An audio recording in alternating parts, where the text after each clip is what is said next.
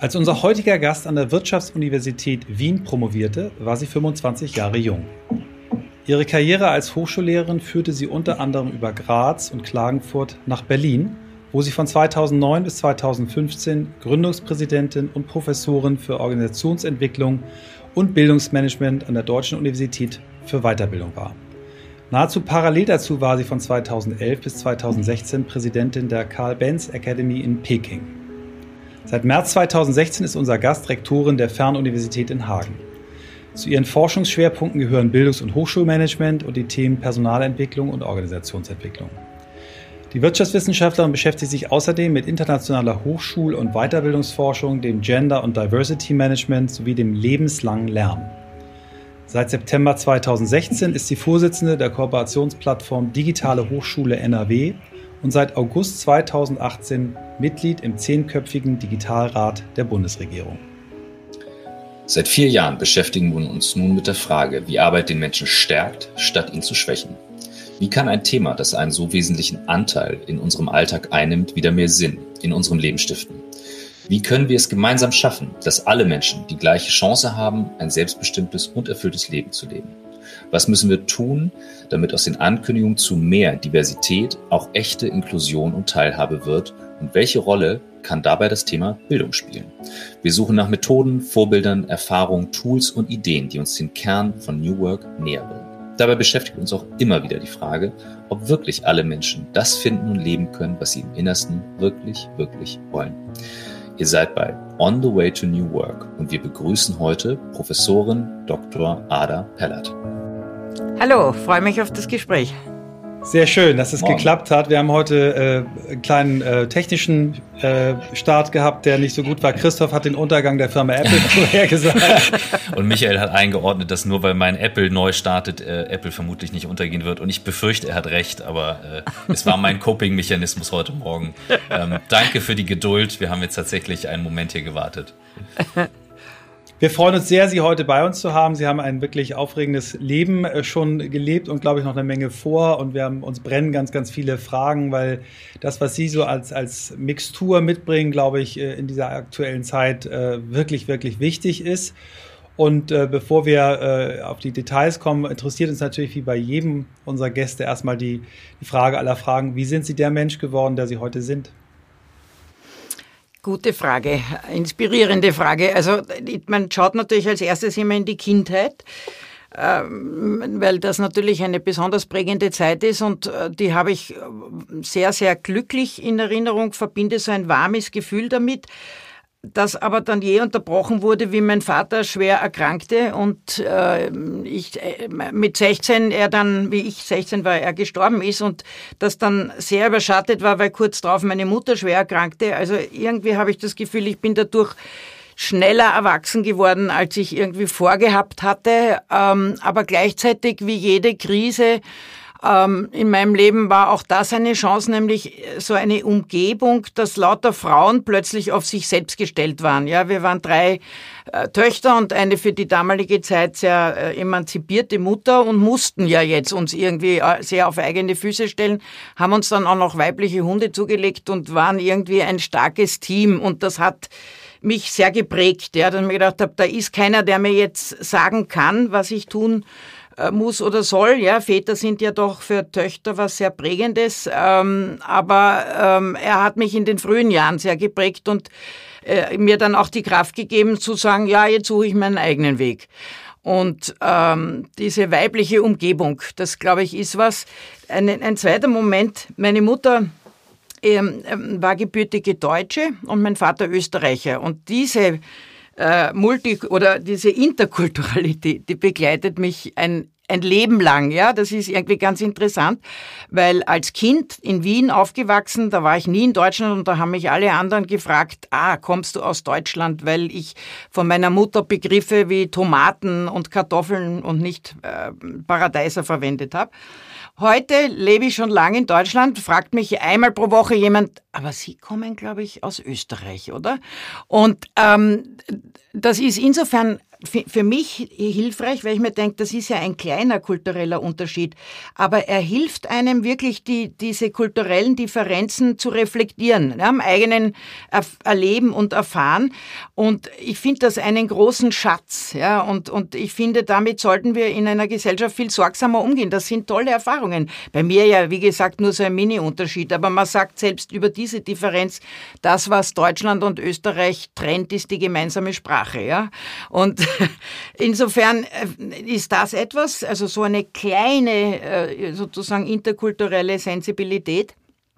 Und dann ähm, finde ich Ihre Frage auch inspirierend für sich, so zu schauen, was prägt einen. Also mir war immer Humor total wichtig. Ja, also ich finde, das ist so ganz was Wichtiges, äh, um durchs Leben zu kommen. Wahrscheinlich bin ich da sehr österreichisch.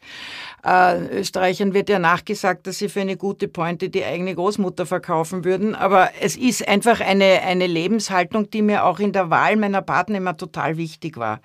Also ich war 30 Jahre mit einem österreichischen oder Wiener Dramatiker, der einen gesegneten Wiener Schmäh hat, äh, äh, zusammen. Und das hat uns eben lange auch zusammengehalten, auch diese Kreativität. Und heute bin ich mit einem finnischen Erfinder und Wissenschaftler zusammen, der auch äh, denke ich, einen für eine Österreicherin sehr anschlussfähigen, skurrilen finnischen Humor hat. Also ich erwähne das deswegen, weil ich glaube, Humor ist etwas, was total ähm, wichtig ist, äh, um auch die notwendige Distanz hinzukriegen. Und meine Kinder, auf die ich natürlich sehr stolz bin und ganz neutral feststelle, wie gut gelungen die sind, heute 30 und 21. Aber das, was mich, glaube ich, am meisten stolz macht, ist, dass sie auch über eine gehörige Portion Humor verfügen und den nötigen Schmäh haben, um durch dieses Leben zu kommen. Sehr schön. Vielen, vielen Dank. Ähm, Sie fangen wir mal ruhig bei, bei Ihrem, Ihrem Start äh, äh, an. Also äh, ich fand mich damals mit, mit 28 äh, promoviert schon sehr schnell, aber Sie haben das äh, noch schneller hinbekommen. Wie, wie kam dieses Thema Wirtschaft, äh, das Thema Universität? Da, gab es da eine Prägung oder war das eine ganz freie Entscheidung, wo Sie sagten, ich will da irgendwie hin? Ähm, nein, also eben am, e, am Ende meines Studiums, und ich fürchte, es geht vielen Absolventen einer deutschsprachigen Hochschule so, ist man ja eher verwirrt und hat das Gefühl, die Welt braucht einen nicht, man kann nichts und wofür ist man überhaupt da? Also wir, wir versorgen Hochschulabsolventen selten mit so diesem richtigen Spirit und jetzt erobert ihr die Welt, sehe ich irgendwie mit Sorge. Und ich kam dann aber Gott sei Dank in eine Umgebung, die eben nicht so rein wirtschaftswissenschaftlich, sondern sehr bunt, sehr interdisziplinär war. Das war so meine erste Station im wissenschaftlichen Bereich und da sind mir Augen und Ohren aufgegangen, wie bunt die Wissenschaft sein kann, was für tolle Fragen. Also wir haben dort über alternative Modellbildung in der Ökonomie nachgedacht. Wir haben systemisches Denken und Handeln in so von Philosophie bis Mathematik äh, diskutiert. Und ich kam eben auch so zur Wissenschaftstheorie, also so ein bisschen reflexiv, wofür braucht man Wissenschaft eigentlich? Das war eine Frage, also die hat mich nur so vorher unbewusst beschäftigt und dann konnte ich mich damit auseinandersetzen und bin so zu dem Punkt gekommen, eigentlich ist das ein total wichtiges System für die Gesellschaft, also diese Reflexion der Gesellschaft. Ah, aber irgendwie kommt das nicht so richtig zur Wirkung. Ja, das ist in so einer Eigenlogik äh, gefangen. Und von dem kam ich dann zur Frage, was äh, macht eigentlich eine Universität aus? Ja, also typische Wissenschaftsorganisation. Auch total spannend, ja, tausend Jahre gibt's Universitäten, offensichtlich brauchen wir diese Einrichtungen, aber warum haben wir sie so organisiert? Dass sie eigentlich diesen Impact nicht so, diesen tollen, ja, der Reflexion der Gesellschaft nicht so zum Ausdruck bringen können, äh, wie ich mir das vorgestellt habe damals in meinen Zwanzigern. Und das hat mich dann irgendwie zur Frage der Wissenschaftsorganisation geführt. Spannend. Ähm, Sie, Sie haben das Thema Kultur angesprochen, deswegen äh, würde ich gerne auf das Thema Peking mal eingehen, wo Sie ja äh, auch tätig waren. Was, was äh, waren so Ihre, Ihre Takeaways aus der Zeit, wo Sie äh, die Karl Benz Akademie da in Peking betreut haben? Also das war unglaublich lernträchtig. Ich bin so froh, dass ich das äh, sozusagen da eintauchen konnte in eine für mich ja doch sehr andere Kultur. Und eine Kultur, die aus dem deutschsprachigen Raum mit sehr viel Vorurteilen behaftet ist in meinen Augen. Ja, und es hat irgendwie also es hat einfach ganz viel Nachdenken und Lernen ausgelöst und ich, ich bin seitdem immer sehr vorsichtig in diesen schnellen Beurteilungen. Ähm, gerade der chinesischen Kultur. Erstens ist das riesig, ja, also das ist so, ähm, also damals auch so absurde Fragen, was unterscheidet China und Österreich? Ja? Also, ich mir denke, das ist ja, das sind ja Kontinente, über die wir reden und, und ähm, aber auch äh, die, die, die große, also was mich bis heute total beschäftigt, ist, wie gelingt es eine, ein Governance-Modell für eine Milliarde Menschen?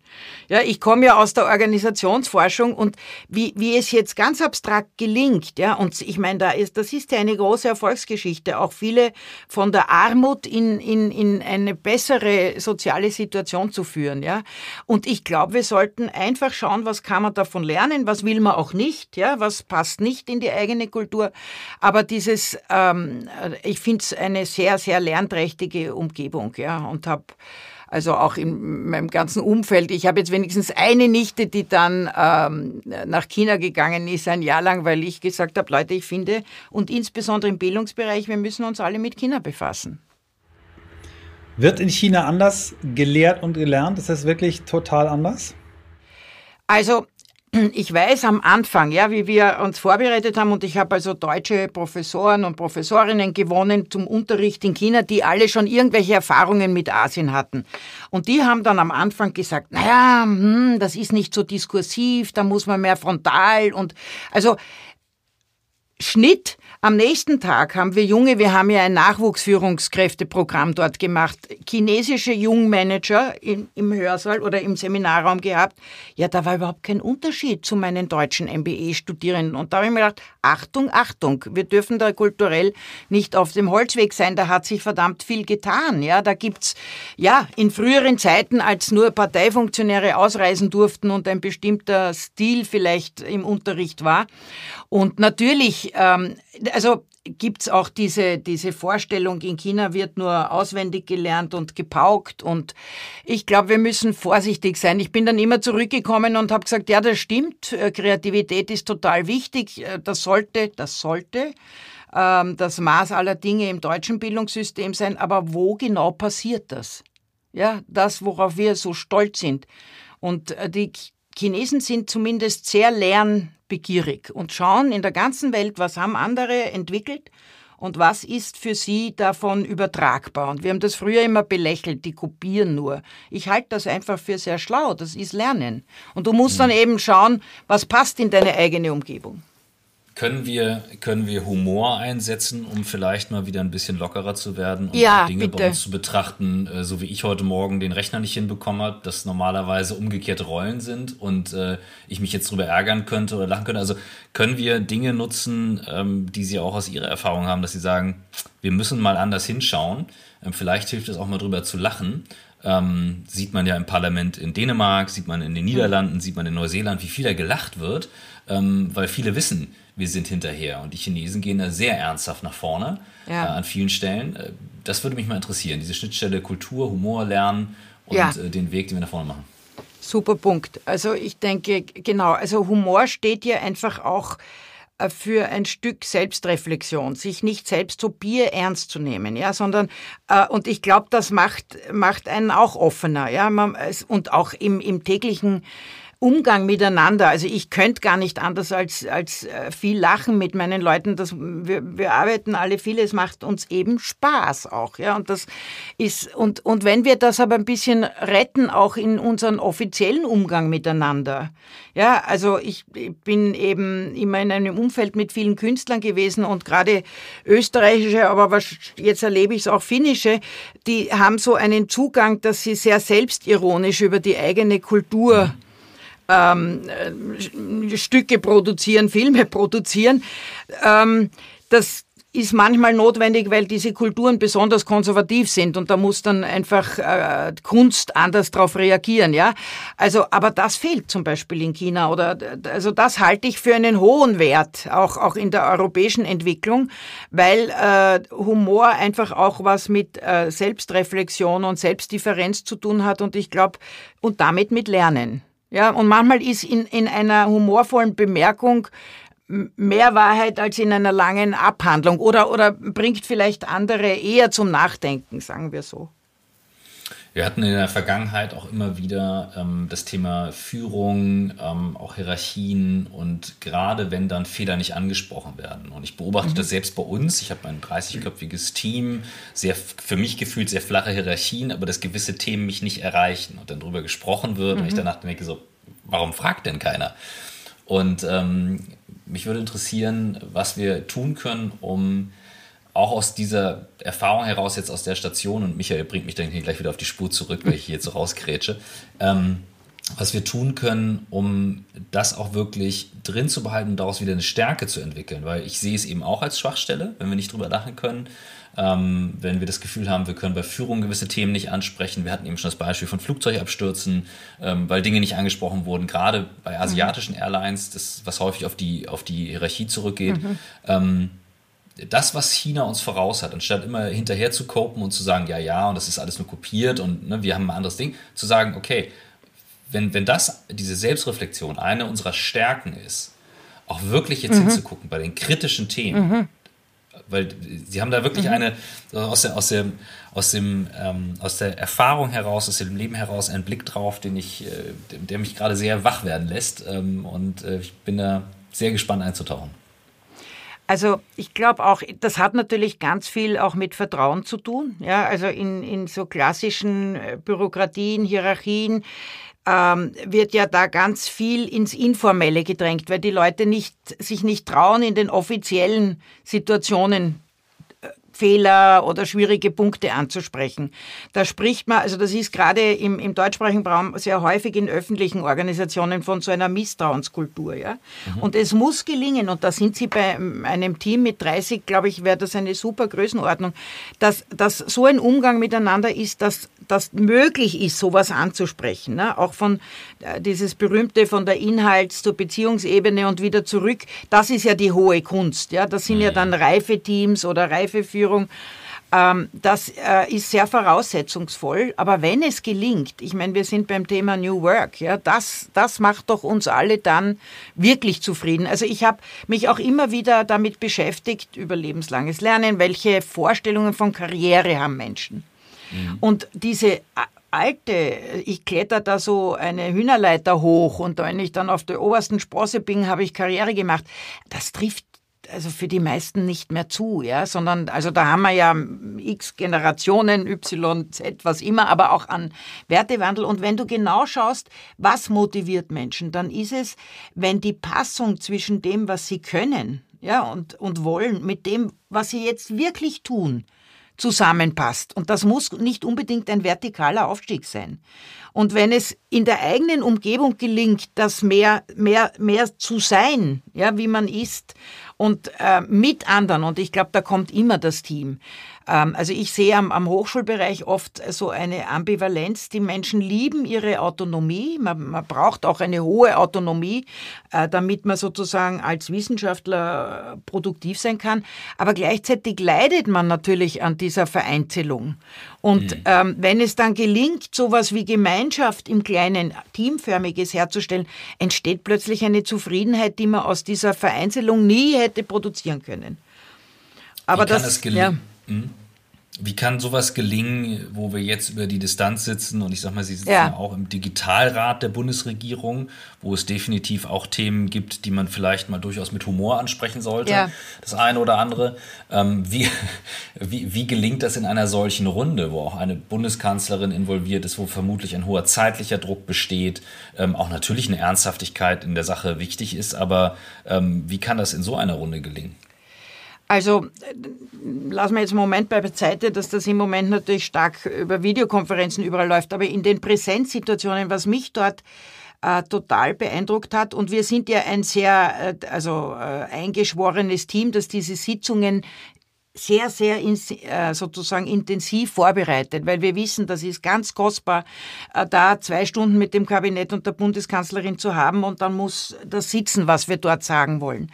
Und da äh, habe ich Sitzungen erlebt und äh, das hat mich hinlänglich wirklich sehr äh, geprägt, weil mein Thema ist das Lernen.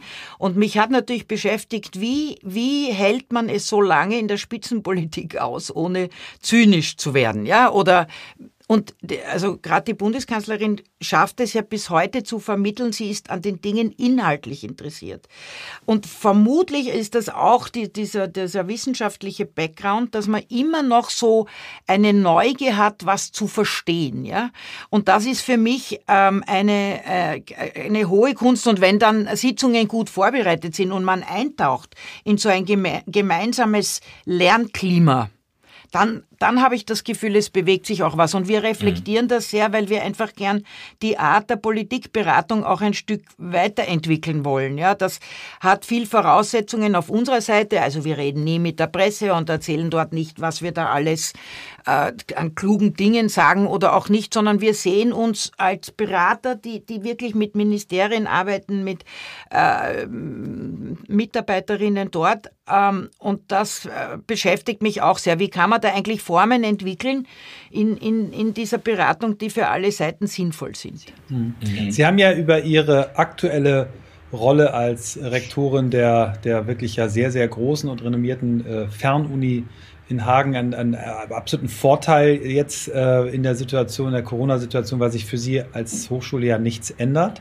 Dazu habe ich mal zwei Fragen. Einmal die Learnings, die, die Sie aus dieser Zeit jetzt haben, ähm, das Wissen über das Vermitteln von Inhalten, das Diskutieren, das gemeinsame Arbeiten ähm, ist doch extrem wertvoll. Äh, spielt das eine Rolle in, in, in der aktuellen politischen Beratung? Ähm, eigentlich müssen doch alle äh, Kultusministerinnen und Minister bei Ihnen Schlange stehen und Sie fragen, äh, wie geht das?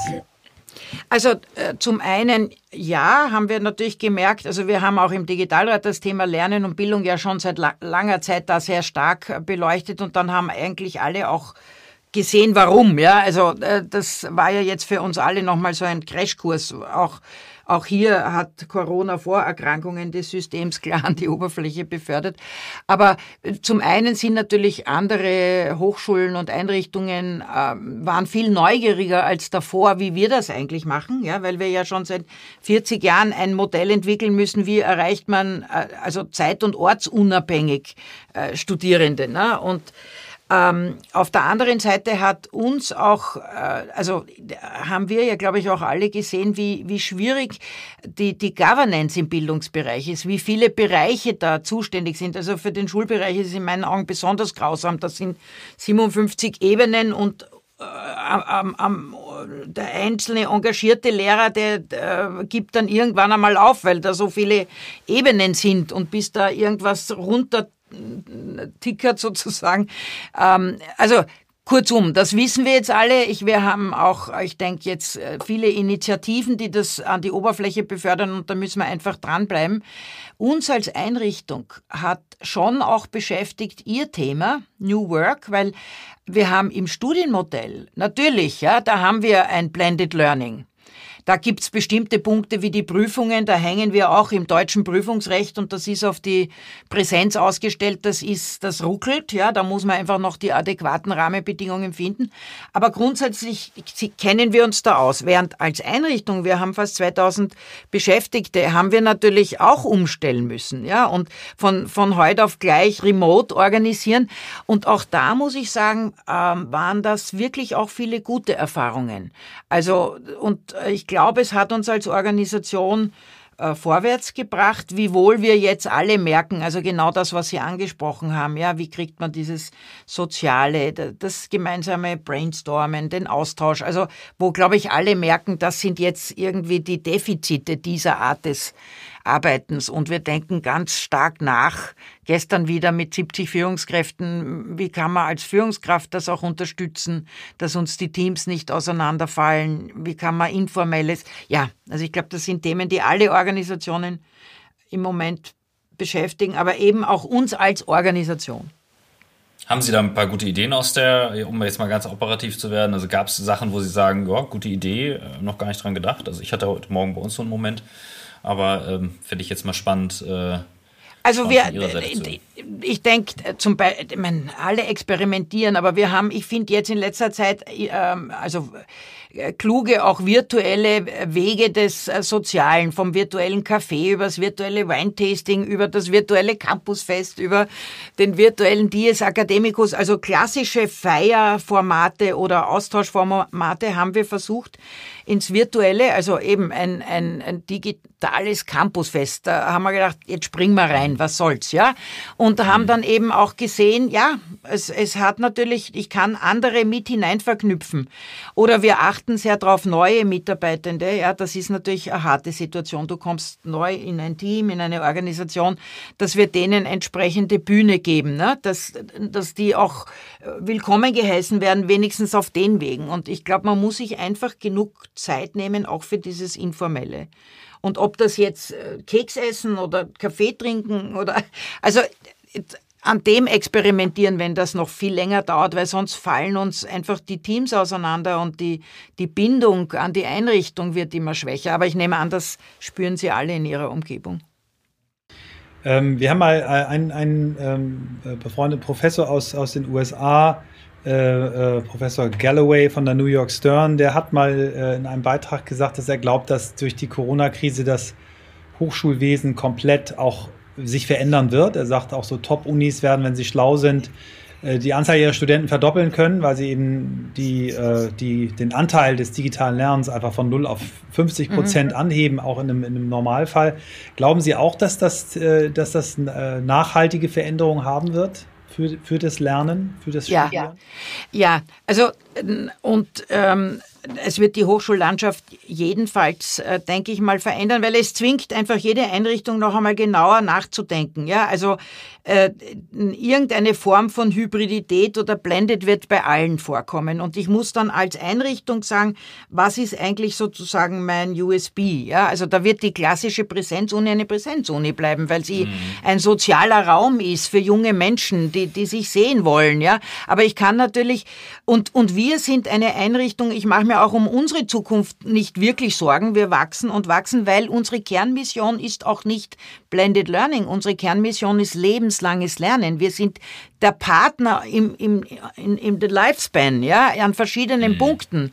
Da kommen Menschen äh, zu ganz unterschiedlichen Zeitpunkten ihres Lebens auf die Idee, wieder ein Studium oder Teile eines solchen die haben aber das Motiv, ja, und das ist der Treiber. Und, und dafür ist äh, die, die mediale Umgebung eine, eine Hilfe, ja, weil ich kann die eben anders erreichen. Und heute kann ich auch äh, soziale Medien dafür einsetzen. Vor 40 Jahren waren es andere. Aber äh, ich glaube, insofern wird das jede Einrichtung zum Nachdenken bringen. Ähm, ich glaube auch, und das treibt uns ja so, wir haben ja so ein, ein Hagener Manifest des New Learnings veröffentlicht, weil wir gesagt haben, aufgrund unserer Erfahrung sagen wir eben, Achtung Leute, das ist keine rein technologische Frage, sondern du musst eigentlich dir am Anfang die Frage stellen, was macht gutes Lernen aus? Und das ist für mich auch eigentlich der Motivator, warum ich mich mit äh, verschiedenen Medien des Lernens auseinandersetze. Ich will, dass das Lernen besser wird. Und wir haben, wenn wir ganz ehrlich sind, in unserem Bildungssystem, ja, eine äh, vorherige Frage, ja nicht unbedingt sozusagen schon den Gipfel des guten Lernens organisiert, ja. Und, und wenn wir das freilegen und sagen, was braucht der Mensch, um gut zu lernen?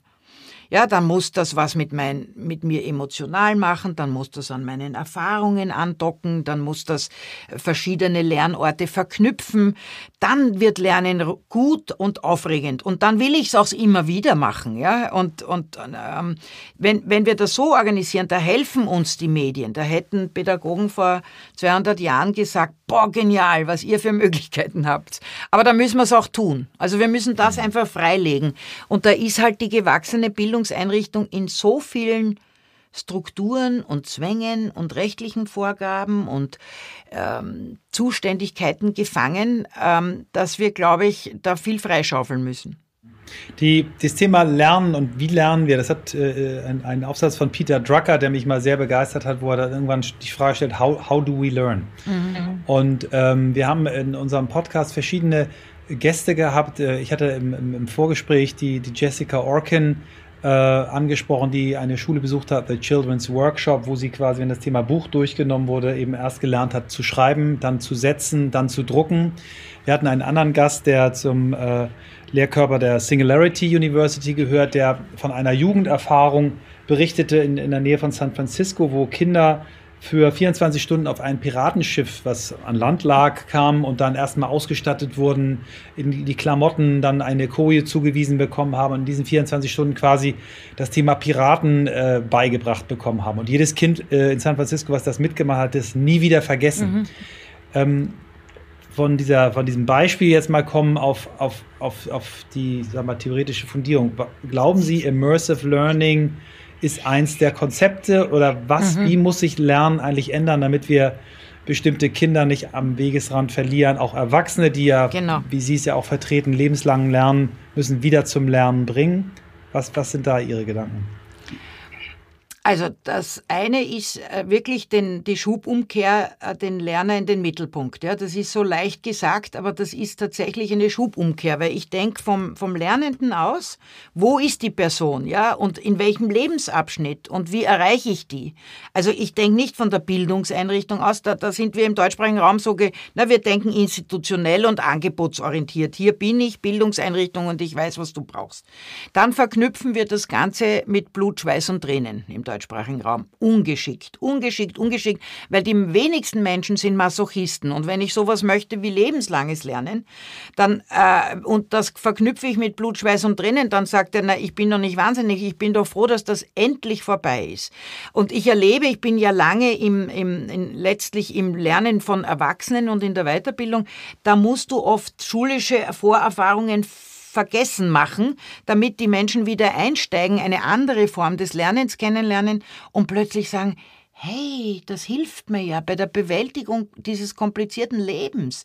Das ist ja gar nicht add-on, das ist ja was, was gut tut. Und ich, ich baue so auf dieses, es tut mir auch gut. Und da musst du einfach bei Jüngeren auf was anderes schauen, da ist das mit dem Schiff genial. Also viele Pädagogen sagen ja sozusagen Kopf, also Kopf, Hirn, ja, Hand und Herz. Die, die drei Bereiche müssen verknüpft werden. Und das sehen Sie in allen guten pädagogischen Konzepten. Und das können Sie eben mit Medien bei den Jugendlichen, finde ich ja heute so genial. Ich ich muss, und ich glaube, dann kriegen wir sie auch an ihrer Lebensrealität ansetzen, was sie erleben, das in den, in, in den Bildungsraum holen und besprechbar machen. Und im Moment halten wir das sauber getrennt. Ja, ich habe manchmal das Gefühl, wenn man den Laptop, das war, wird jetzt Gott sei Dank anders, aber lange war auch so im Schulwesen, dass man das Gefühl hat, wenn man den Laptop ausgesperrt hat und das Handy, dann hat man den Untergang des Abendlandes bewahrt. Dann findet wahre Bildung statt. Äh, statt dass man diese Realität mit, was die erleben, das muss man reinholen und dann diskutieren und sagen, was passiert da eigentlich. Ne? Also auch so reflexive Medienkompetenz oder wie die schönen Worte dafür sind. Und wenn wir das machen, also auch Sie als Führungskräfte, also mich hat immer fasziniert, dass man mal überlegt, wann habe ich das letzte Mal was gelernt? Was war das eigentlich für eine mhm. Situation? Und dann wenn man da so ein bisschen in sich hineinspürt, hat man so ein paar Bestandteile, was man selbst braucht, um gut zu lernen. Welche Rolle spielt dabei die digitale Kultur, die ja auch Lerninhalt bei Ihnen an der Uni mhm. ist, sehr zentral? Und äh, wie ist hier Ihr Vergleich zu China im Umgang mit diesen Themen? Ich nehme mal zwei Beispiele raus. Michael hat mal das Beispiel erzählt, in seiner Firma haben wir mal ein CRM-Tool eingeführt und ich habe mal gesagt, es fehlt eine CRM-Kultur, nicht das Tool. Mhm. Also das heißt, wenn diese, wenn diese Einstellung dazu nicht da ist, und das beobachte ich bei uns selber auch. Und ähm, ein anderes Beispiel, wenn es jetzt um ganz konkret ums Digitale geht, ähm, da sind ja Ängste mit drin, mhm. ähm, Bedeutung für den Alltag. Es geht ja viel weiter als jetzt nur eine App oder das Tool an sich. Aber ähm, welche Rolle spielt bei dem Thema digitale Kultur und ist das etwas, was wir entwickeln können oder mhm. einfach nur durch unser Verhalten prägen? Also da würde ich gerne noch mal etwas weiter eintauchen, um ein, ein weiteres Feld dazu ergänzend aufzumachen. Also da fände ich, da, da, beschäftigt mich auch sehr, wie können wir da so einen europäischen Weg auch entwickeln, ja, weil, also da sehe ich so die großen Systeme, US, China, die haben eine bestimmte Form des Umgangs der digitalen Kultur entwickelt. Das finde ich noch nicht so ähm, copy and paste würdig, ja, so weder noch. Und für uns ist das, und wir haben aber, finde ich, da noch, ähm, also wenn Sie sagen sowas wie digitale Kultur, würde ich mir bei uns wünschen, dass wir den Möglichkeitsraum stärker sehen als den Bedrohungsraum. Also im, im, im Schulbereich ist, also Datenschutz, Datenschutz, Datenschutz ist, ist wichtig. Ich bin auch sehr dafür. Wir haben als Digitalrat sehr an dieser Datenstrategie mitgearbeitet. Wir müssen ein anderes Verhältnis zu Daten finden, äh, im Sinne, dass das eine Ressource ist, die wir natürlich schützen müssen. Ja, da will ich weder den chinesischen noch den amerikanischen Weg. Aber ich würde mir wünschen, dass wir das mit ein bisschen mehr Neugier und Ausprobieren verbinden und weniger Angst. Die, die vorherrschenden Themen sind Sicherheit, Angst, das wird uns nicht lange tragen, ja. Und das erlebe ich halt im Bildungsbereich. Das ist jetzt mein Ausschnitt. Ähm, da wird eher lange drüber äh, verhandelt, was alles an Plattformen nicht in einer Schule sein darf, als dass man mal sagt, für einen Zeitraum X stellen wir das zur Verfügung und bitte probiert es aus und nachher ziehen wir den Schluss, ja. Und ähm, das, glaube ich, ist äh, wäre so eine und also Digitalität, ich glaube, zum einen ist es eine wirkliche gesellschaftliche Transformation, also die wir nicht unterschätzen, weil sie unsere Art, wie wir uns miteinander in Beziehung setzen, das macht Gesellschaft aus, verändert sich. Ja, wir, wir werden anders äh, vernetzt und können uns anders vernetzen. Also insofern ist es ein tiefer Eingriff in unser Leben. Auf der anderen Seite im Bildungsbereich sage ich immer, hallo Leute, das sind Tools, die uns das sozusagen verbessern können, was wir wollen. Aber wir müssen uns halt darüber verständigen, was wir wollen. Äh, das fällt auch so einer Bildungseinrichtung nicht so ganz einfach und einer Gesellschaft erst recht. Aber, aber ich glaube, wenn wir, deswegen finde ich zum Beispiel die Kombination der Nachhaltigkeits- und Digitalitätsstränge eigentlich sehr interessant, weil aus dem einen kommt die Zielperspektive und aus dem anderen kommen die, die Möglichkeiten. Ne? Wenn man das verknüpft, dann entsteht daraus, finde ich, eine gesellschaftliche Vision, die ich sehr ansprechend finde. Und sowas braucht man. Ich würde gerne noch mal auf ein, ein Thema eingehen. Äh, das haben Sie in einem äh, Interview äh, mit der FAZ mal besprochen. Und zwar geht es um die Inhalte, die wir vermitteln. Mhm. Und Sie haben da äh, davon gesprochen, dass die Stoffvermittlung alter Schule ausgedient hat. Und ich habe selber die Frage, wenn, wenn doch äh, das Wissen auf Google und Wikipedia auf, auf Knopfdruck da ist, ob es noch richtig ist, so viel auswendig zu lernen, ob es richtig ist, Stoff so zu vermitteln, wie wir es bisher machen, oder ob man nicht die Lernkompetenz und das Kombinieren von Quellen viel mehr schulen muss ähm, und, und auch viel mehr das Leben beibringen muss, wo ich okay. immer das Gefühl habe, das, das wird unseren Kindern nicht beigebracht. Also ich beschäftige mich jetzt gerade mit Themen, wo ich sage, äh, das hätte ich gerne in der Schule gemacht. Ähm, wie, mhm. Was haben Sie damals gemeint mit dem, mit dem Satz? Genau das. Herr Dortmann, genau das, weil ich finde, also wir müssen, also ich, ich, bin ja nicht dagegen, dass man auch Inhalte vermittelt. Ja, das wäre jetzt natürlich, ich brauche ja auch ein Rüstzeug, wo ich dann wieder anderes einhängen kann. Aber wir müssten viel mehr die großen Linien vermitteln, ja, dass man dann neu hinzukommendes Wissen irgendwie andocken kann. Äh, aber wir müssen den Platz freischaufeln, auch in der Schule, um, um das zu besprechen. Also der, der, der wahre pädagogische Auftrag beginnt doch nicht, wenn jeder 50 Minuten irgendeinen Stoff vermittelt, sondern ich muss Platz machen, dass ich äh, Menschen begleiten kann. Das ist eine Beziehung ja, die, zwischen Lehrenden und Lernenden in verschiedenen Altersstufen. Und wir hätten jetzt die Chance, dass wir ein Stück des Contents uns auch woanders holen können und nicht nur den schlechtesten. Also es muss nicht jeder nur Contentproduktion machen, wenn ich das jetzt mal ähm, weil das geht natürlich zu Lasten der anderen ganz wesentlichen pädagogischen Aufgaben. Wie reflektiere ich deren Umgebung? Wie gehe ich auf deren Probleme ein? Wie, äh, wie, wie schaffe ich ein Umfeld? Also in der Schule, ich habe im Stu auch im Studium, das war ja auch nicht viel anders, was mich wirklich geprägt hat oder was ich in Erinnerung habe, war mit 20 ein gruppendynamisches Kooperationstraining. Das habe ich mir gemerkt. Aber die Einführung in Kostenrechnung, 8 Uhr morgens mit Overhead-Folien in einem Hörsaal mit 800, also Sorry, ja. Und in der Schule ist es ja genauso. Und insofern, ähm, Gruppendynamik wäre doch ein wunderbarer, ja, da hast du einen Klassenraum, also mit den Unterschieden, die du da sitzen hast, zu arbeiten. Und nicht jetzt so Second Best, die Einführung in irgendein Fach. Ja, also das wäre so meine, meine Vision, dass wir jetzt die Chance hätten, äh, Platz zu machen für, für wichtigere Aufgaben. Meine Kinder, also ich weiß, äh, das, das Knochenskelett des Eichkätzchens hat mein Sohn mit 13 in allen seinen Bestandteilen auswendig gelernt zehn Jahre später war es bei meiner Tochter dann die, die, die Bestandteile des Schlagwerkes, wo ich gesagt habe, hast du sowas schon mal gesehen? Nein, das war im Musikzimmer und das war zugesperrt. Ja. mhm. Mhm. Das geht für mich in eine ähnliche Richtung, ähm, hat auch damit zu tun, den wir, wir ähm, schreiben fleißig noch an einem Buch äh, zu dem Thema. Nein, ich korrigiere. Michael schreibt fleißig an einem Buch. Ähm, ich kümmere mich um Filme drumherum. Äh, ich werde demnächst auch wieder mit an dem Buch schreiben. Und wir haben dort ein Kapitel, da geht es um das Thema Lernen. Mhm. Ähm, und mich interessiert im Speziellen die, die, der Unterschied zwischen einer lernenden und einer wissenden Organisation. Also diese mhm. Haltung, die Sie gerade auch beschreiben. Ähm, Gibt es dort Beispiele auch aus der Forschung, wo man sagt, okay, das sind Elemente einer, einer lernenden Organisation mhm. und deswegen hat die auch einen Vorteil gegenüber mhm. der Wissenden, die sagen, mhm. ja, wir, wir wissen, wie es läuft. Ich mhm. ziele so ein bisschen mit dem Augenwink auf den Automobilmarkt in Europa, ähm, aber das ist nur so ein, ein Rand, äh, Randmarkt, mhm. den ich gerade sehe. Das, ja. das Thema an sich finde ich spannend. Also ich, genau, das ist, wie, wie kriegt man das Lernen in die Organisation?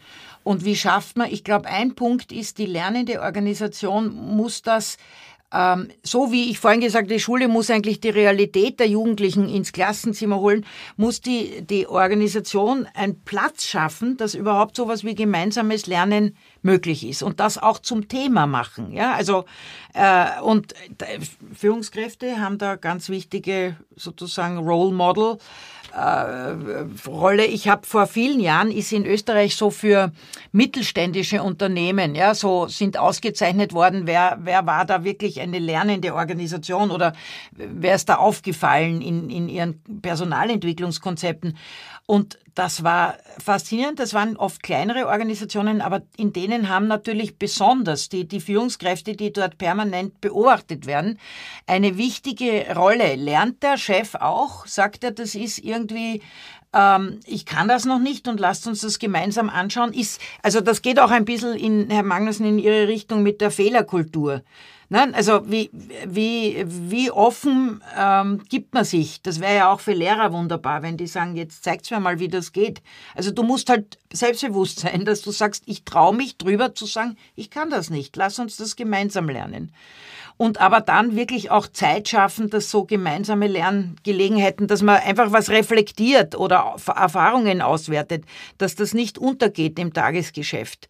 Wie, wie zieh, wie, und das ist schwierig, wenn die alle unter ökonomischem Druck stehen. Ich meine, Sie sind Unternehmer, ja, das, Sie wissen das besser als ich. Wie, wie, wie kriege ich so Nachdenkzeiten irgendwie da in das ökonomische Getriebe? Aber ich glaube, das macht die lernende Organisation aus.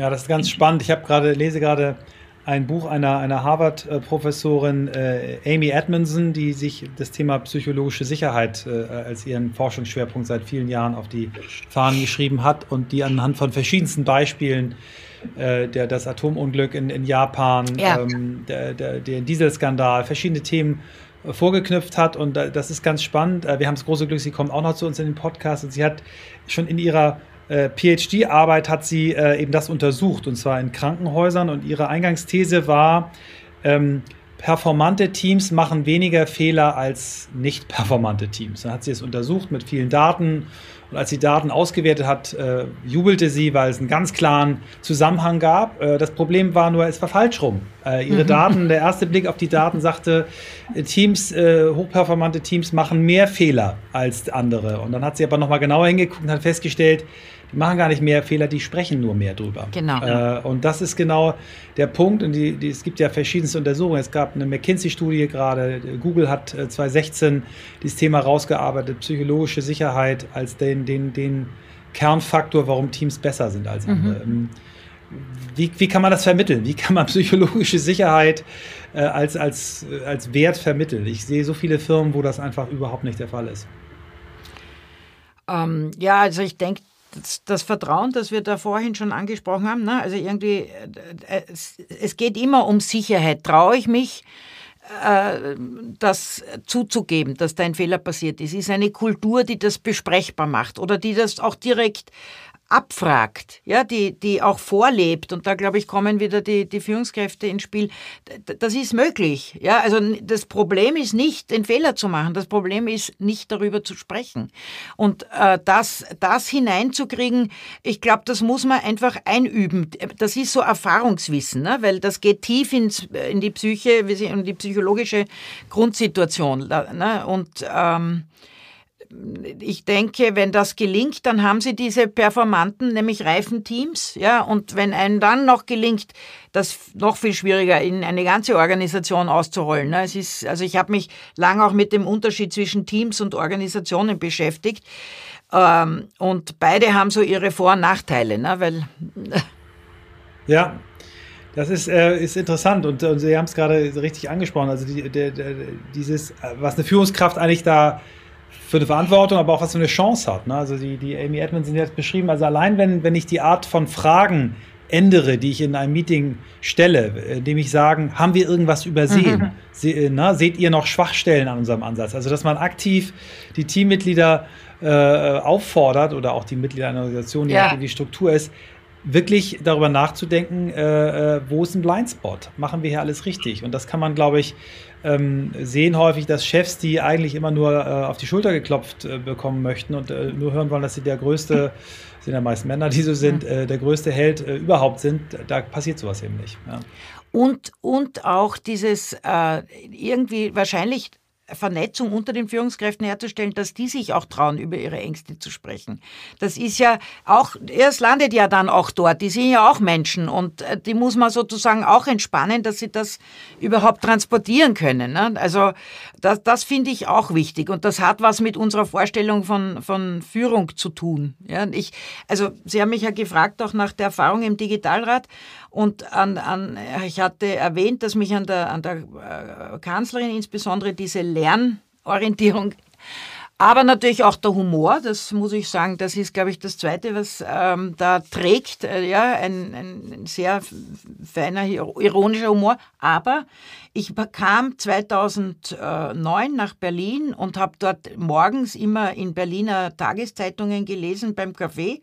Und da ist in jeder Tageszeitung ist der Führungsstil der Bundeskanzlerin kommentiert worden. Ja, also da waren immer ganz viele. Also sie führt nicht, sie moderiert nur, sie macht dieses, sie macht jenes, ja. Und das hat mich damals auch als The also Thema Frauen und Führung beschäftigt, weil ich glaube, das ist einfach ein anderer Zugang. Das ist auch Führung, ja.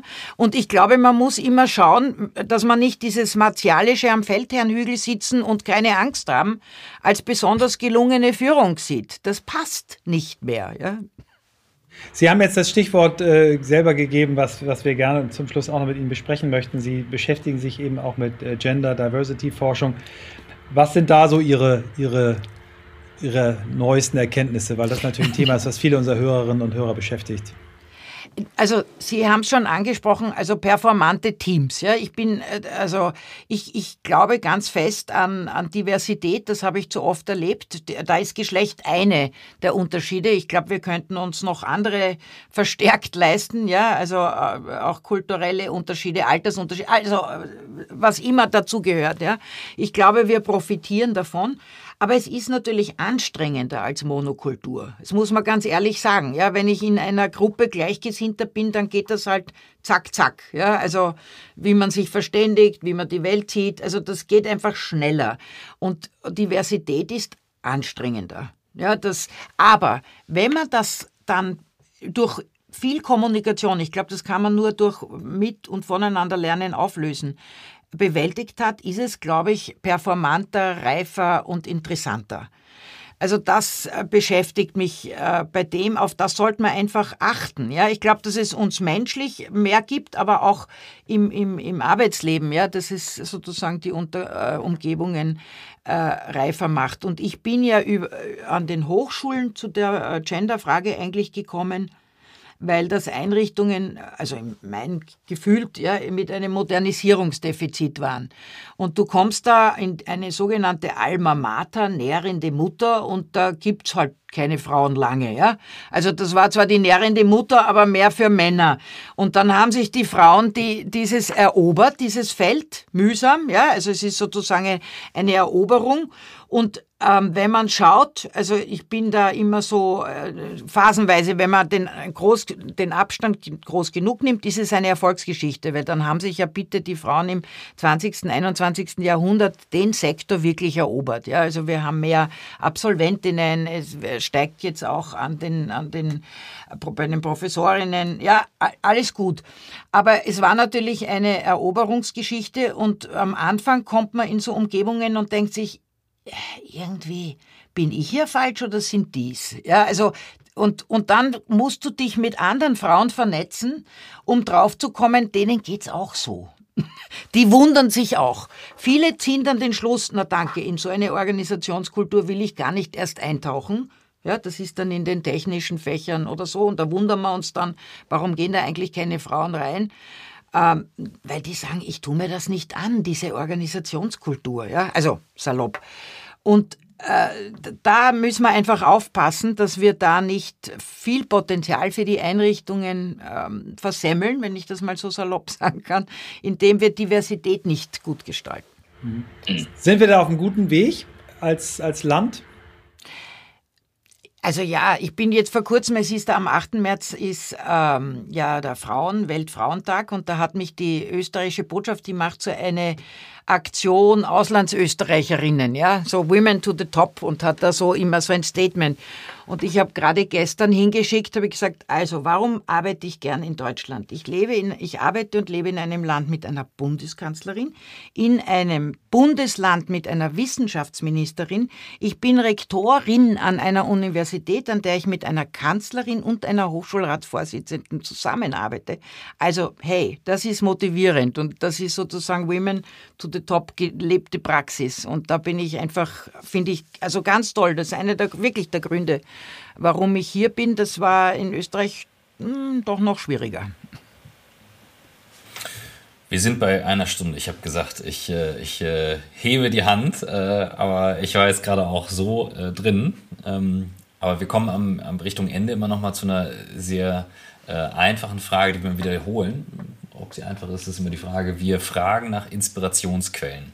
Mhm. Und ähm, sehr häufig sind das Bücher, ähm, weil das doch immer sehr starke Inspirationsquellen sind. Was wäre, wenn, wenn ich einen Moment äh, äh, mit Ihnen hätte und wir gehen den Flur runter und ich frage Sie, was, was wären die drei Bücher, von denen Sie sagen, die sollte ich unbedingt im Leben gelesen haben, die haben, die haben Sie in Ihrem Leben verändert, gedreht, etwas gemacht, da ist etwas passiert. Und das darf alles sein. Also das könnte auch äh, der Humorist sein, der Satiriker, es dürfte alles sein. Also, so Lebensbücher, mein Humor, Humor habe ich ja schon genannt. Ja, in Österreich war ganz berühmt sozusagen die, die Tante Jollesch. Also das ist so Kulturgut der jeder zweiten österreichischen ähm, Familie, wo dann so Sprüche vorkommen wie äh, ein Mann schöner als ein Affe ist ein Luxus oder ähm, die äh, Krautfleckeln der Tante Jolisch waren deshalb so gut, weil sie immer ein wenig zu wenig waren. Also das sind so philosophische Weisheiten, die finde ich, muss man einfach äh, gelesen haben. Das ist aber mehr so im Kabarettistischen. Ich habe jetzt, ähm, also in letzter Zeit, ja, habe ich äh, einfach so ein paar Bücher gelesen auf unterschiedlicher Ebene, die mich inspiriert haben. Also der Ian McEwan, den ich als Schriftsteller liebe, von dem ich alles gelesen habe, hat dieses äh, Maschinen wie ich geschrieben. Das finde ich war eine, eine gute so Artificial Intelligence in Romanform. Das, das habe ich sehr inspirierend gefunden. Dann natürlich der Harari, also diese 21 Lektionen fürs 21. Jahrhundert habe ich also einfach auch gut geschrieben. Das äh, spricht mich immer an. Aber ich finde, also äh, auch einfach gute, also ich bin vor einem Jahr, kann ich Ihnen nur empfehlen, über die Jane Gardam gestoßen, eine englische Schriftstellerin, wo ich, da habe ich ein Buch gelesen und habe mir nachher gedacht, wann hast du so ein gut erzähltes Buch das letzte Mal gelesen. Ja, da ist gar nicht so der Inhalt, das ist so auch äh, gesellschaftliche Situation in England und China und so. Das war ähm, eine, eine treue Frau, seine Trilogie, aber einfach so eine tolle Erzählsprache. Und das finde ich natürlich schon auch sehr, sehr inspirierend. Ja? Und das hat gar nichts mit dem fachlich-inhaltlichen zu tun, sondern das ist einfach Genuss pur, wenn einer so erzählen kann. Sehr schön, vielen Dank.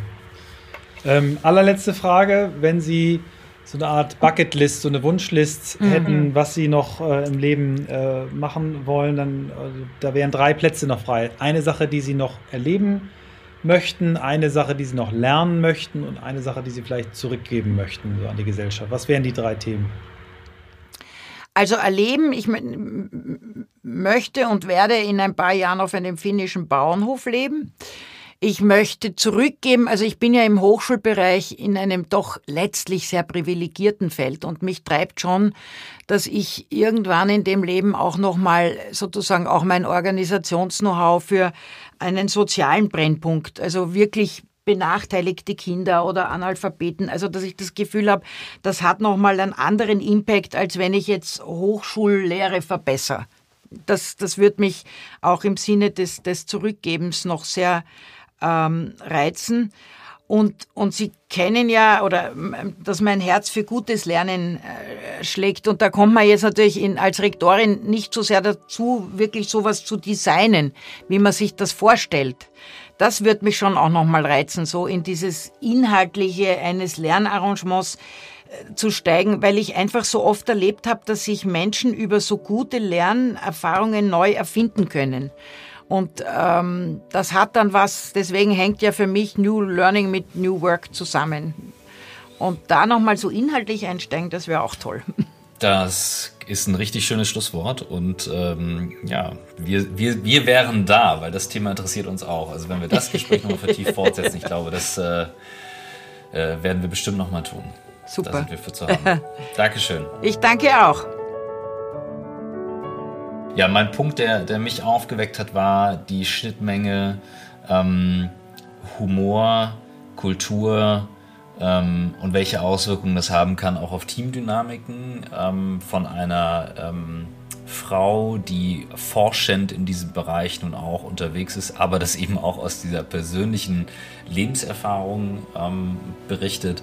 Das hat mich sehr bewegt und ähm, ja, gerade weil sie eben auch die Bundeskanzlerin berät und also wirklich einen sehr breiten Überblick hat.